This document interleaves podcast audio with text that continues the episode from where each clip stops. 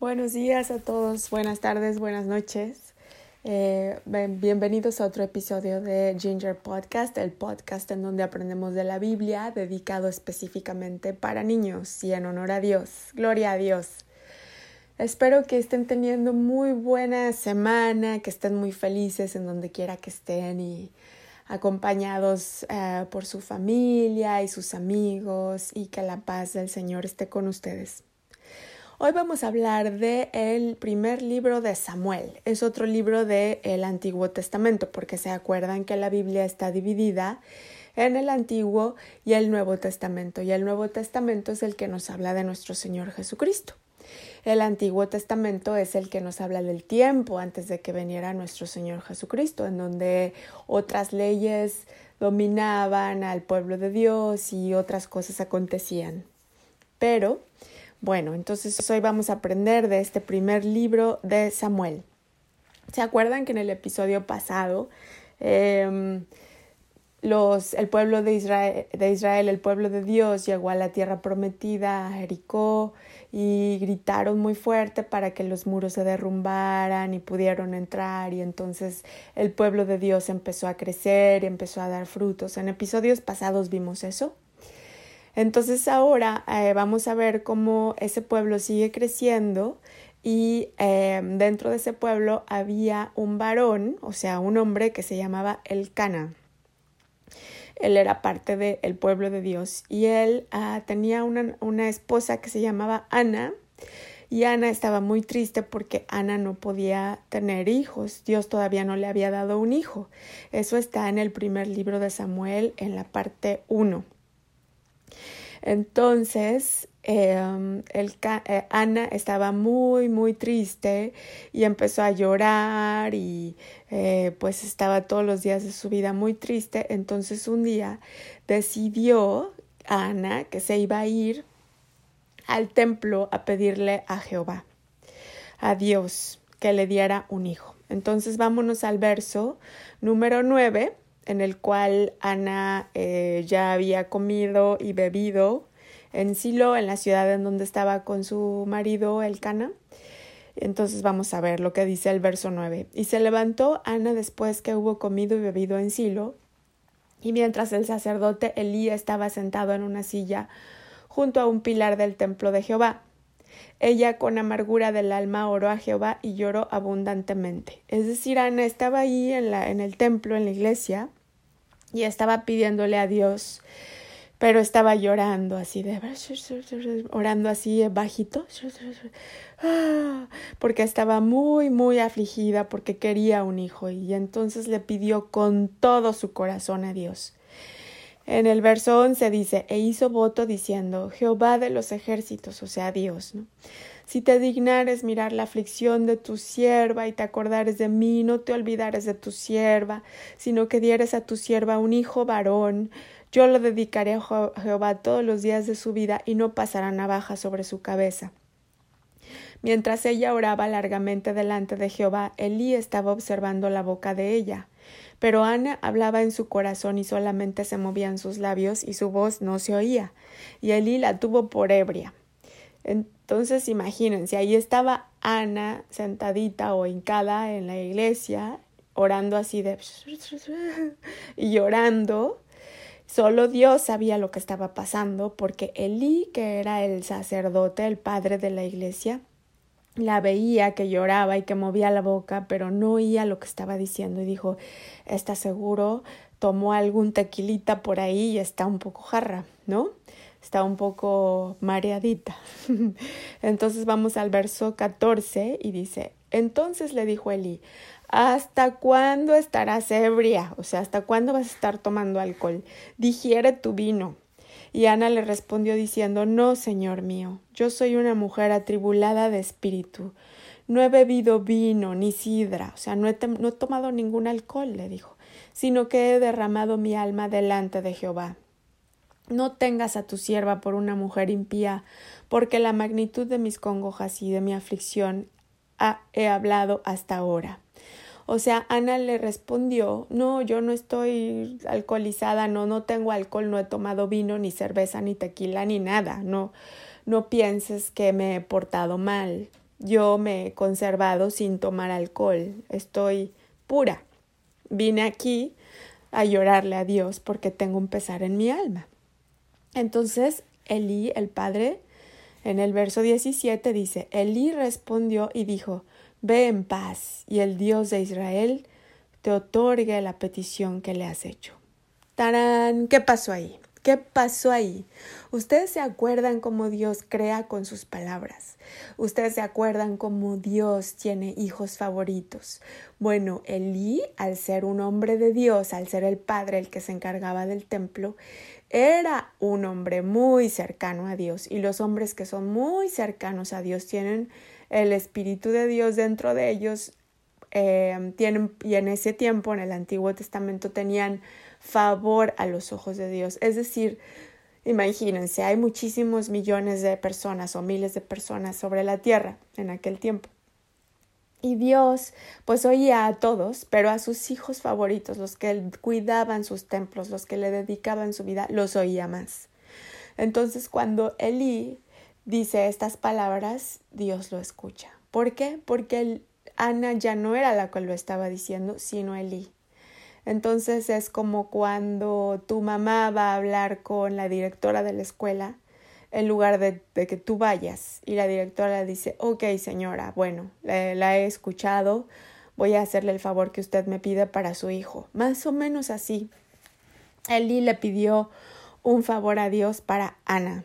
Y en el verso 18 dice, y ella dijo, halle tu sierva gracia delante de tus ojos, y se fue la mujer por su camino, y comió y no estuvo más triste. Entonces ella ya no estaba triste porque en su corazón lo supo, supo que Elí había pedido a Diosito un favor para ella y que Diosito había escuchado.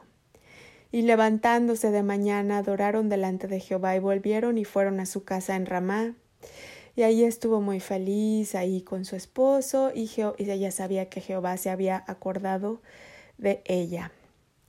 Aconteció que al cumplirse el tiempo después de haber concebido Ana, dio a, los, a luz, perdón, dio a luz un hijo y le puso por nombre Samuel, diciendo por cuanto lo pedí a Jehová.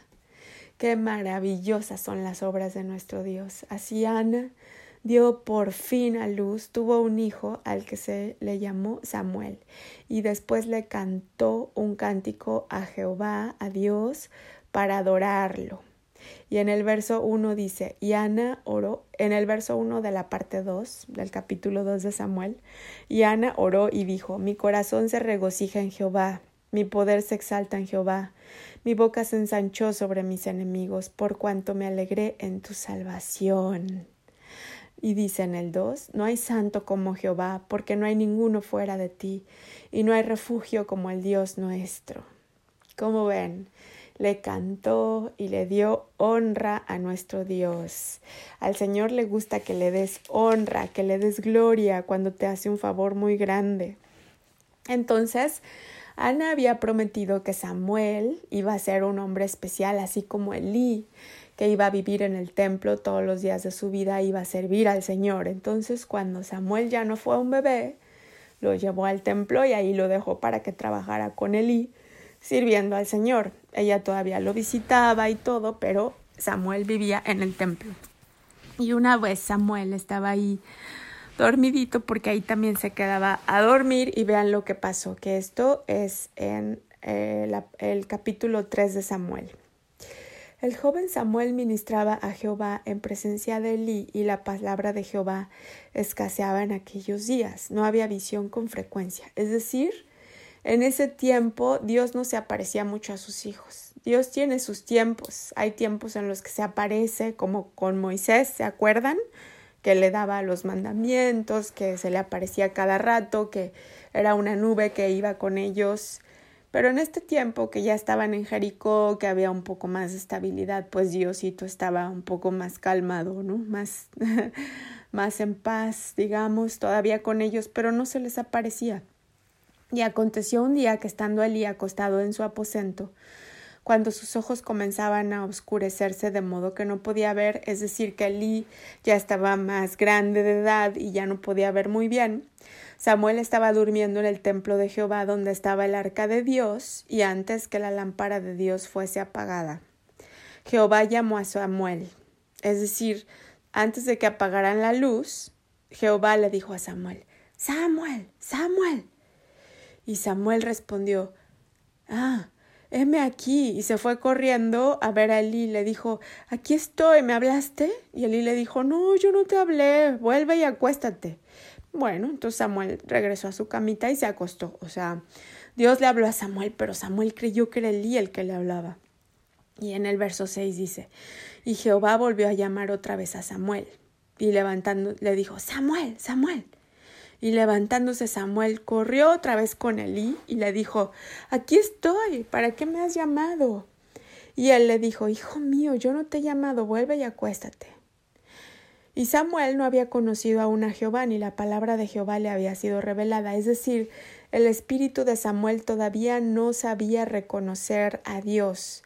Hay un momento en el cual nosotros, cuando recibimos el Espíritu Santo, ya hay esa conexión, ya sabemos cuando Dios nos está hablando, pero ahí en el Antiguo Testamento era diferente. Samuel no sabía conocer la voz de Dios.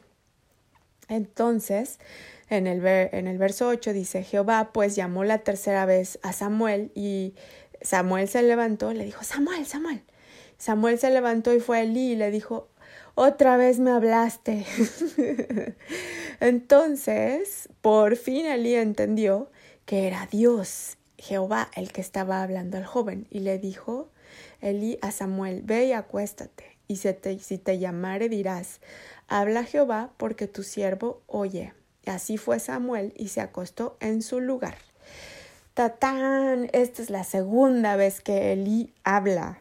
Entonces Elí reconoció que era Dios y le dijo a Samuel, es Dios el que te está hablando. En ese momento, por las palabras de Eli, se transforma el espíritu de Samuel. Y te voy a decir cuál es la prueba de que se transformó. Se regresa a su camita a dormir y en el verso 10, 10 dice, y vino Jehová y se paró y llamó como las otras veces. O sea, esta vez y en otras versiones de la Biblia, dijo, y vino Jehová con este Samuel y se paró. O sea, esta vez Dios no solo llamó a Samuel, sino que se le apareció a este Samuel, que era otro Samuel. Era el mismo Samuel, pero su espíritu había sido transformado por el conocimiento que Elí le dio de Dios al revelarle que era Dios el que le estaba hablando. Entonces en ese momento su espíritu despierta y Dios llega con este Samuel, que es otro Samuel, que es un, Samuel más maduro en su espíritu, y entonces se le aparece. Entonces, cuando tú sabes, cuando, por ejemplo, cuando tú vas creciendo y cumples 16, 17 años, ya te dan permiso de manejar un auto en algunos países.